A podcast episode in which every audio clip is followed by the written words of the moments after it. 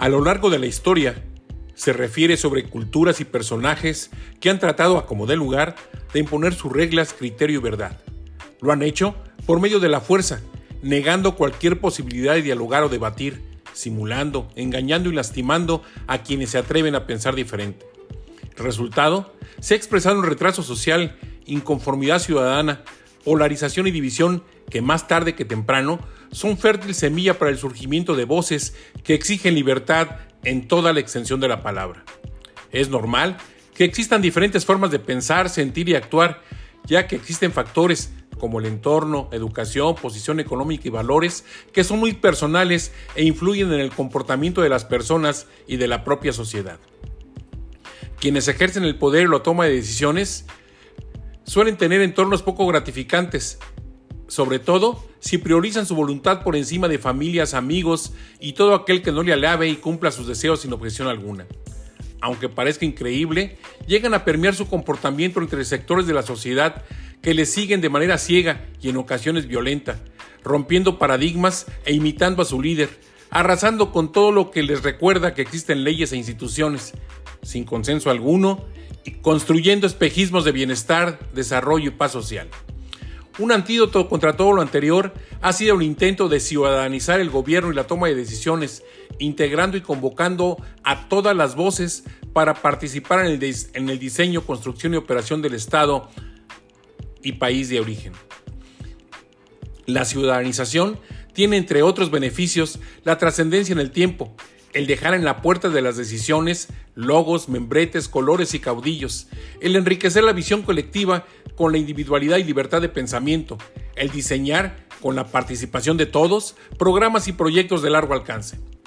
Tuve la inolvidable experiencia de formar parte de uno de los programas más exitosos de ciudadanización en el país, me refiero al Consejo de la Ciudad de Morelia, entidad creada durante el gobierno municipal del doctor Roberto Robles Garnica y ampliamente fortalecida por Fausto Vallejo Figueroa, sin menoscabo del apoyo, respeto e impulso que le otorgaron los ediles Salvador Galván Infante, Salvador López Orduña, Carlos Macuset y Manuel Nocetti Tiznado.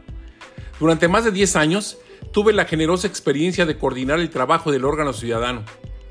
Ahí logramos la actividad permanente de 153 concejales con origen, orígenes económicos, sociales, económicos, religiosos y políticos muy disímbolos, pero todos con profundo amor por Morelia.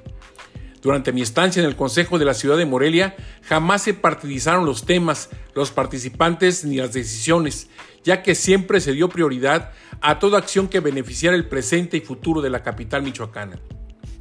Ahí coincidimos hombres y mujeres, adultos y jóvenes, convencidos de lo que se consigue si respetamos la unidad en la diversidad, sin protagonismos personales, con altura de metas, construyendo puentes de comunicación y trabajo con todas las formas de pensar. Mi ciclo como integrante del Consejo concluyó. Nuevas formas de ejercicio del poder decidieron cambiar su nombre, imagen de identidad y funcionamiento.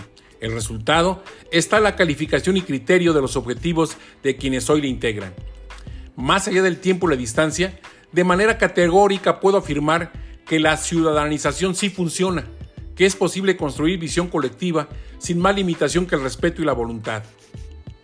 Hoy requerimos de unidad para lograr a pesar de las adversidades, que nuestro país crezca y evolucione. Los líderes y gobernantes de todos los partidos políticos son efímeros, en tanto que la conciencia ciudadana, aunque cambiante y sensible al entorno, suele trascender tiempo, distancia y dificultades. Aprovecho la ocasión para agradecer a todas y todos aquellos que sin prejuicio ni restricción alguna me acompañaron como parte del Consejo de la Ciudad de Morelia. Fueron extraordinarios maestros de los que aprendí que para ponernos de acuerdo Solo requerimos humildad, vocación de servicio, liderazgo, respeto y amor por el prójimo. Con pleno convencimiento de que sí podemos ponernos de acuerdo en favor de México, invito a quienes me leen o escuchan a ser generosos en su voluntad para participar en la ciudadanización de la vida de nuestro país. Soy Rogelio Díaz Ortiz. Hasta la próxima semana.